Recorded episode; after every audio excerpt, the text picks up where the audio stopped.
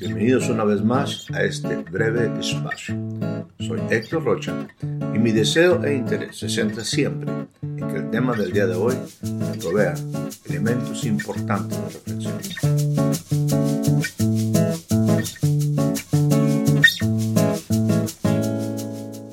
Primera forma de ver, natural. Segunda forma de ver, espíritu de ciencia, sabiduría. No tengo que verte aquí, veo más allá, en el espíritu. Tercera cosa, tercera manera de ver, por la fe, por la fe. Y la cuarta es simplemente este espíritu de revelación. La cuarta es ver la realidad de la verdad. Ver la realidad de la verdad. Dese cuenta que Jesús está enfrente ahora de Natanael. Dice, Natanael, y ahora, porque el cielo está en la tierra, porque el cielo está en la tierra, porque el cielo está en la tierra, porque el cielo está en la tierra, porque el deseado de los cielos, el deseado de las naciones está en la tierra, porque el deseado, porque lo mejor del cielo, porque la expresión máxima del cielo está en la tierra, de aquí en adelante. Tú vas a ver,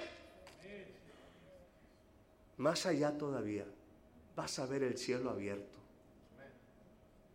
Vas a ver a los ángeles que suben y descienden sobre la cabeza del Hijo del Hombre. Tú vas a tener la capacidad de ver al Hijo del Hombre sentado en su trono, en el resplandor de su gloria, en la grandeza, en la grandeza de lo que Él es. Porque yo llegué aquí, tú vas a tener la capacidad de ver más allá. Vas a ver, vas a tener la capacidad de ver las verdades reveladas. Y la revelación va a ser algo natural. Ángeles, va a normalito. Porque ahora hay alguien que es superior a los ángeles. El Hijo, el Hijo del Hombre.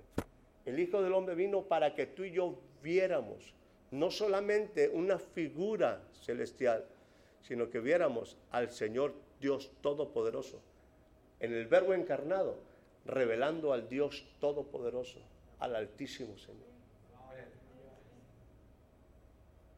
¿En cuántas maneras, en cuántas formas tú ves?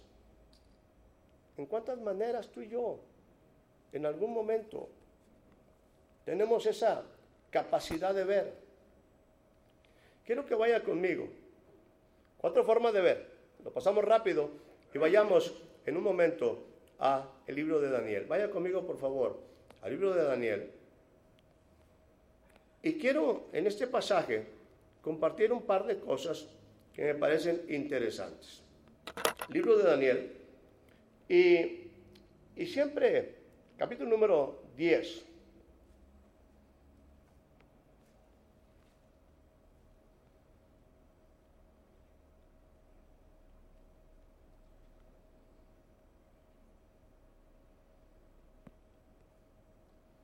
Muy bien.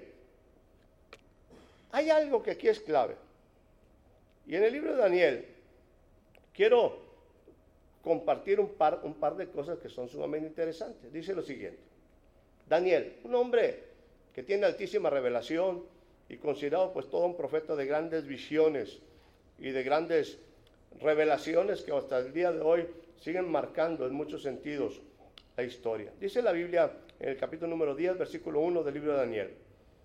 En el año tercero de Ciro, en medio de los reyes, fue revelada palabra a Daniel,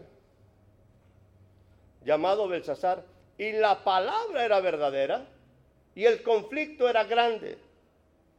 Pero mire lo que dice aquí, pero él, pero él, Daniel, comprendió la palabra y tuvo inteligencia en la visión. Hay veces que la palabra fuerte nos produce conflicto grande. La palabra verdadera siempre te va a producir un conflicto grande. La palabra, y no estoy hablando de palabras muy fuertes, no, estoy hablando de palabras que confrontan mi vida. Palabras que hacen una transformación de mi vida o palabras que en algún instante llevan mi vida y prospectan mi vida a otra dimensión. Y me produce un conflicto grande. ¿Cómo se va a aplicar? ¿Cuándo sucederá esto? ¿Cómo será el asunto este? La palabra era verdadera y el conflicto era grande. Pero Daniel, Daniel, dice la Biblia, comprendió la palabra y tuvo inteligencia en la visión. En este sentido, déjenme decirle que que voy a ser breve en el sentido de cómo, cómo explicar esto, tratar de ser breve al explicar esto. Pero llega el momento donde lo espiritual es tan real que lo material es espiritual y natural. Va de nuevo. Llega el momento donde lo espiritual es tan real que lo material es espiritual y natural.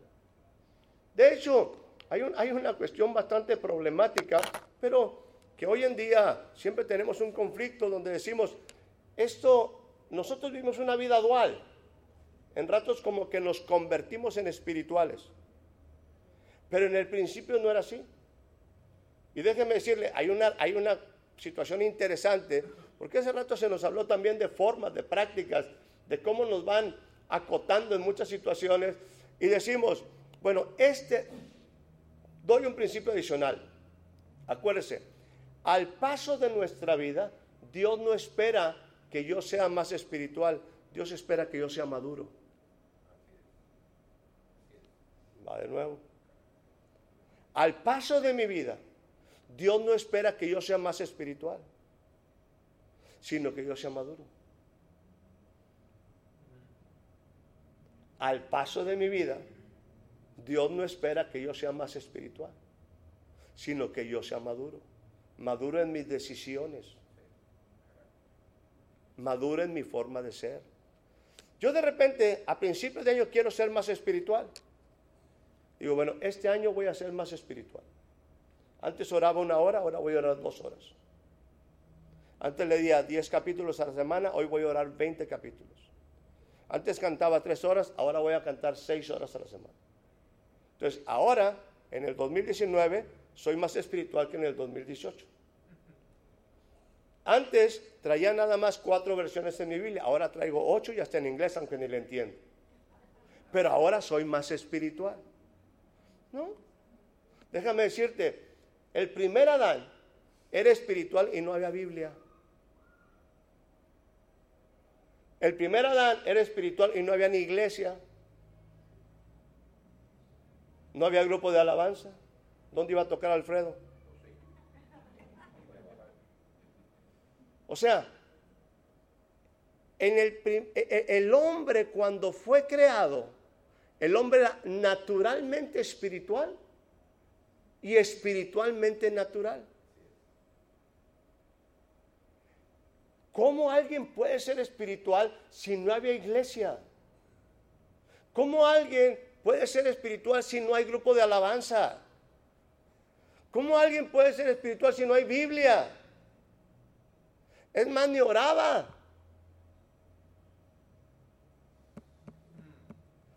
Porque nosotros hemos hecho la vida espiritual en función a lo que hacemos y tenemos, no en función a lo que somos. Porque nosotros determinamos la vida espiritual en función de lo que hacemos y tenemos. Y déjenme meterme en un problema, como siempre nos metemos en problemas. Le preguntaban a un millonario, le preguntaban a un millonario, ya después de que era bastante millonario, ¿cuál es tu propósito del siguiente año?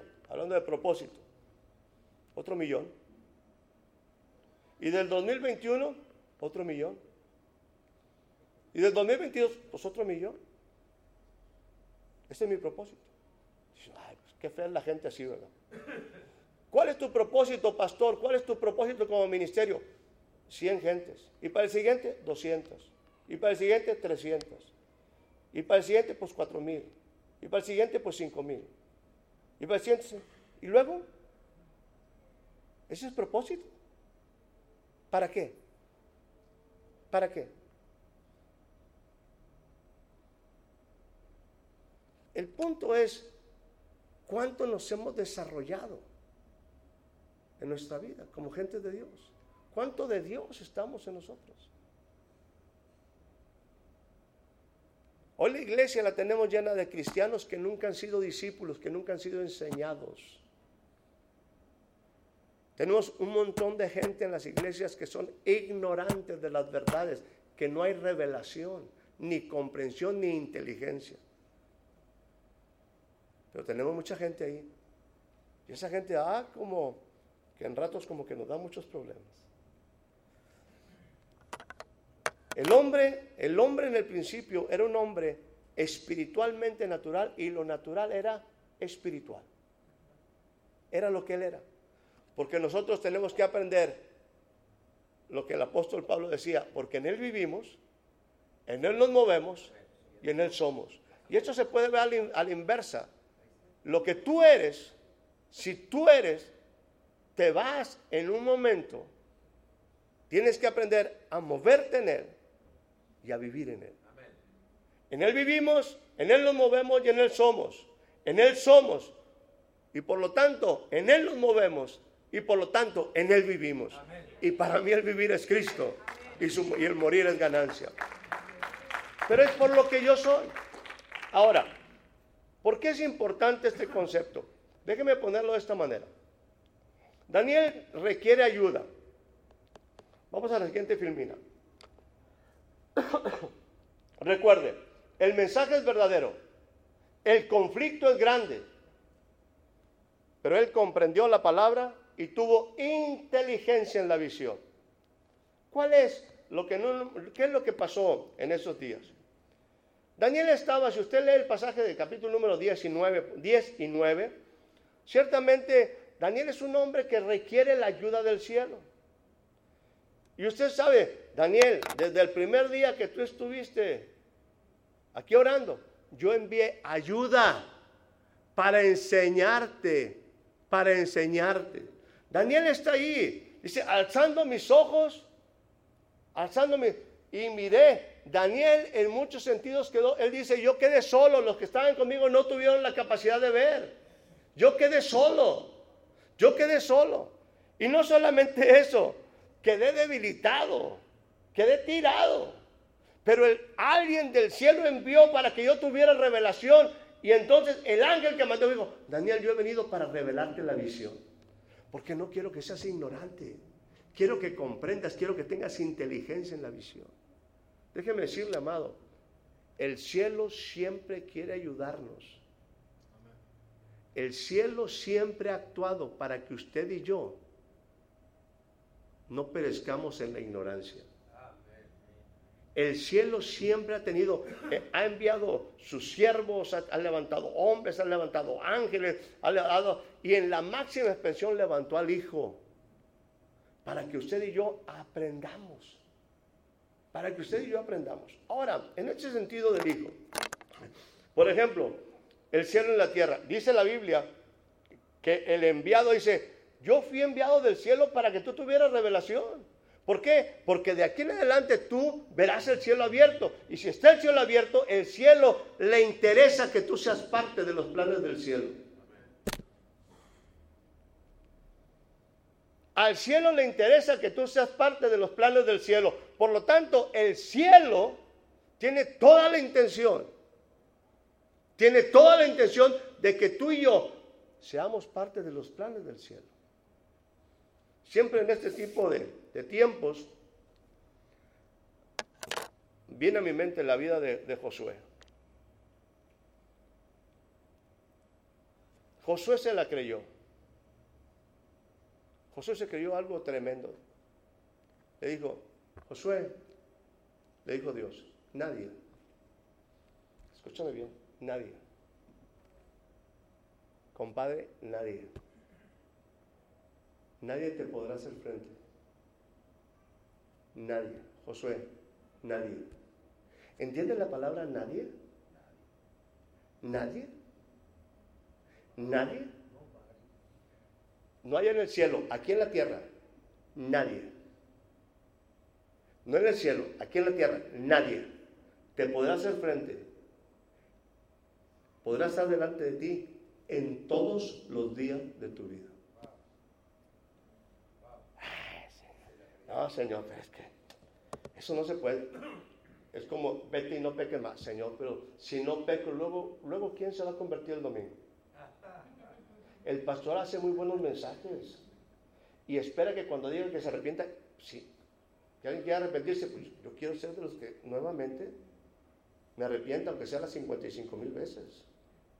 Pero para que el pastor se sienta bien. Y si no hay nadie enfermo, y si no hay nadie enfermo, entonces ahora, pues ¿quién va a sanar?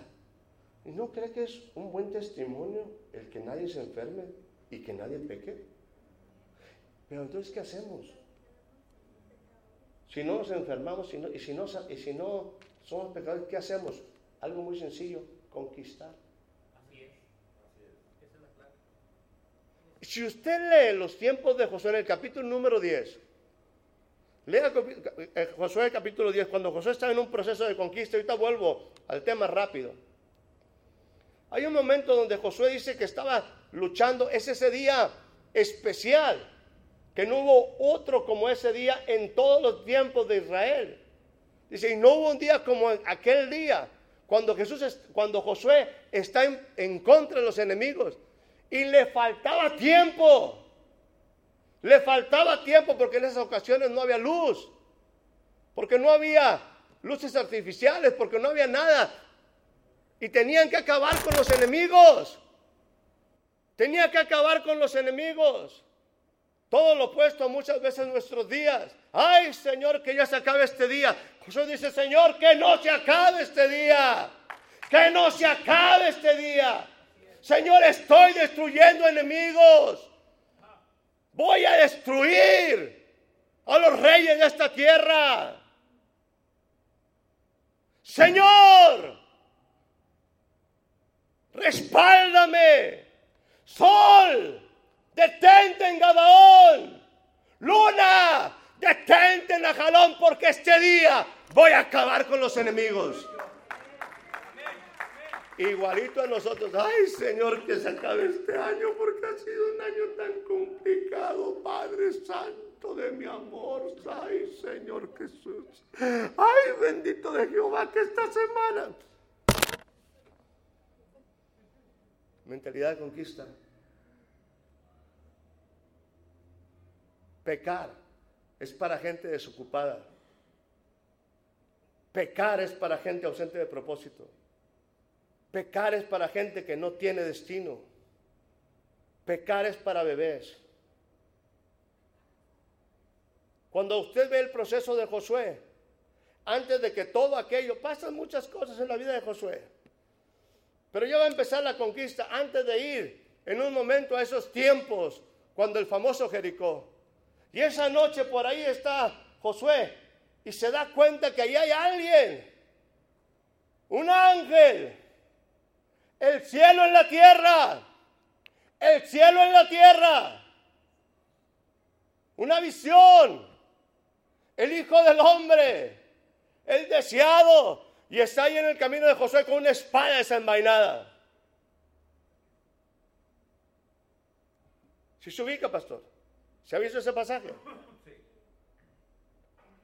Y viene Josué y saca su espada.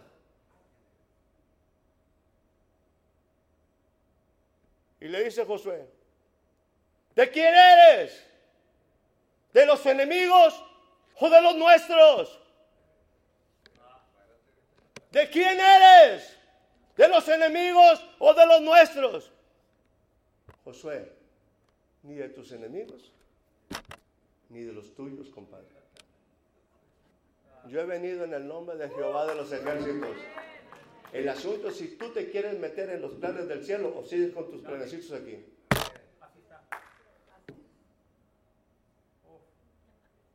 No estoy leyendo la Biblia, pero usted puede encontrar en su Biblia. Si mal no me acuerdo por ir por el capítulo 4. 5. ¿De quién eres? ¿De quién eres? ¿De los enemigos o de los nuestros? No soy de los tuyos. Obviamente no soy de tus enemigos. La pregunta es si tú quieres ser parte del plan del cielo.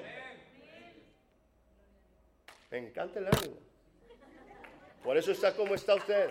Por eso está como usted. Usted tiene mentalidad de derrota. Usted tiene mentalidad de desierto.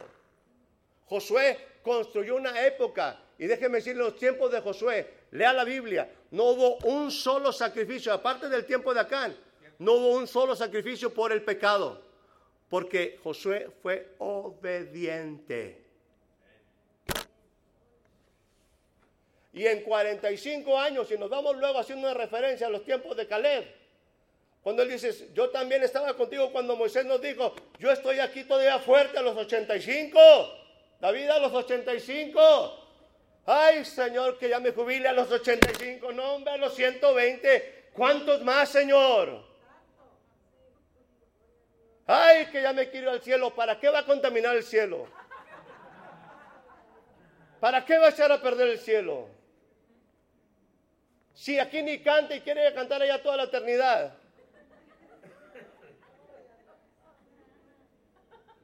45 años, cuando menos yo he visto, yo le llamo tiempo de conquista, 45 años. Ni una sola victoria, derrota. Puras victorias. Ay, pues qué aburrido. No, es tiempo de conquista y dejaron de conquistar. Porque no, tuvieron, no fueron más, que fue uno de los errores de Josué. No entrenaron una generación. Cosa que sí hizo Caleb. Aleluya.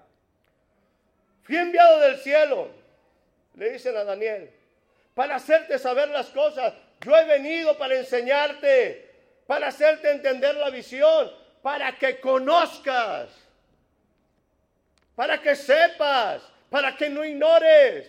Es lo que el apóstol Pablo ora, por ejemplo, en el libro de Efesios. Yo le pido al Señor, le pido al Señor con todo mi corazón que Dios te dé espíritu de revelación, de entendimiento, que se han alumbrado los ojos de tu entendimiento para que sepas todo lo que Dios te ha concedido. Ay, no, pero saber es compromiso. Claro que es compromiso. Y la verdad, el mensaje verdadero produce conflicto. Y mucho conflicto.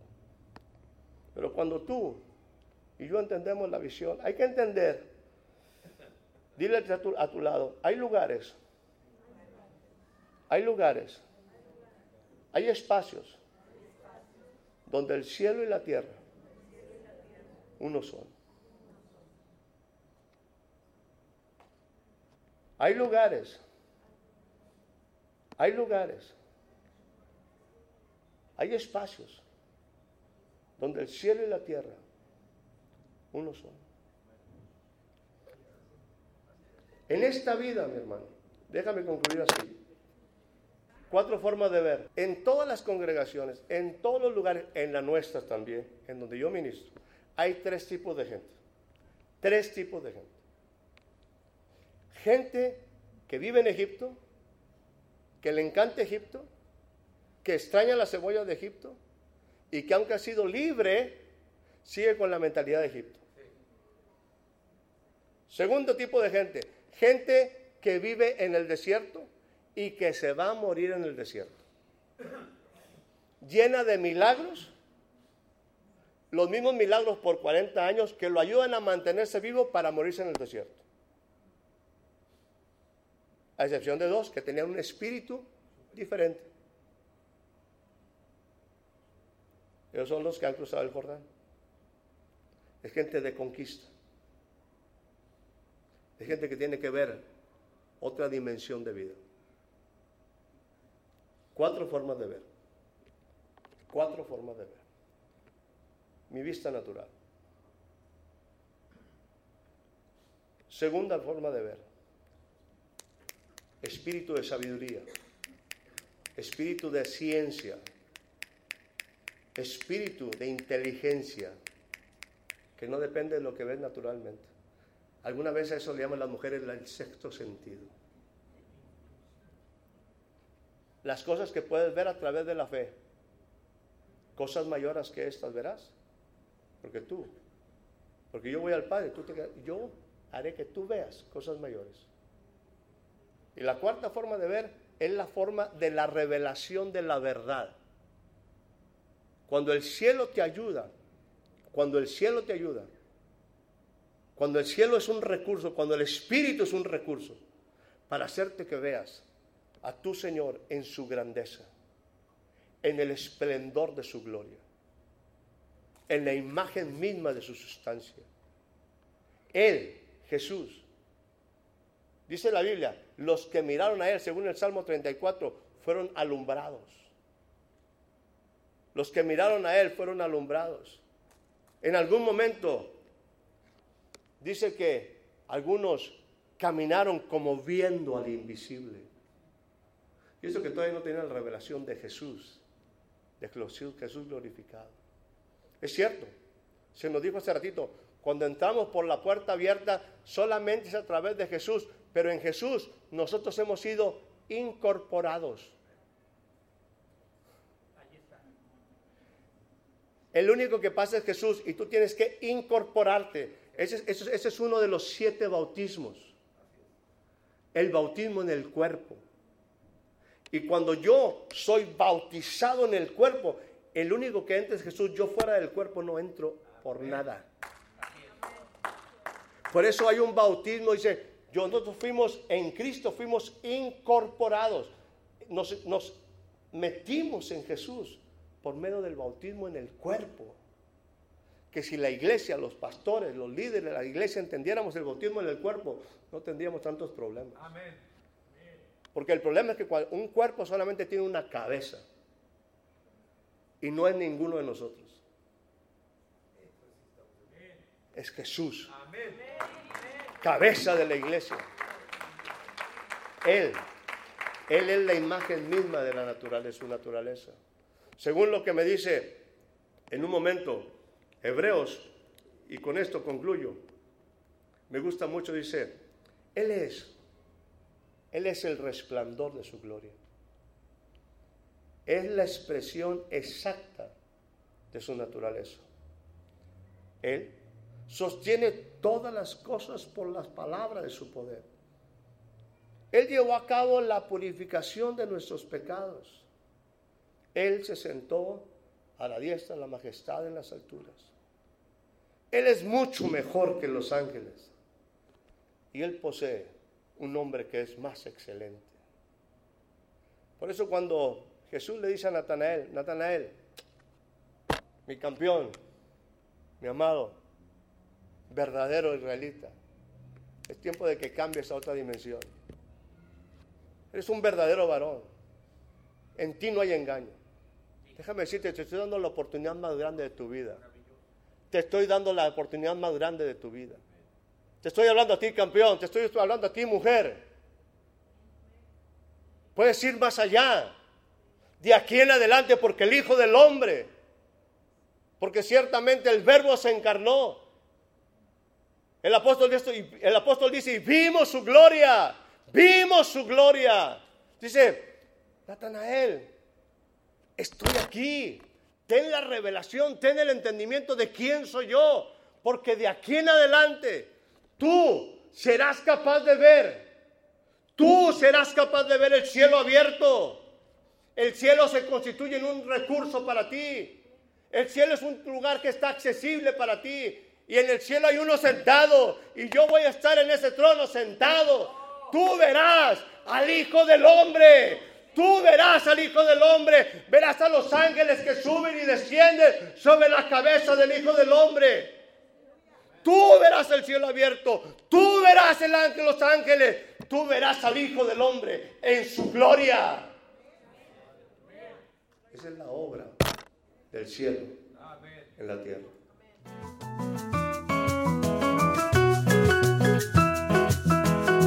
Muchas gracias por ser parte de este breve espacio. Hasta la próxima.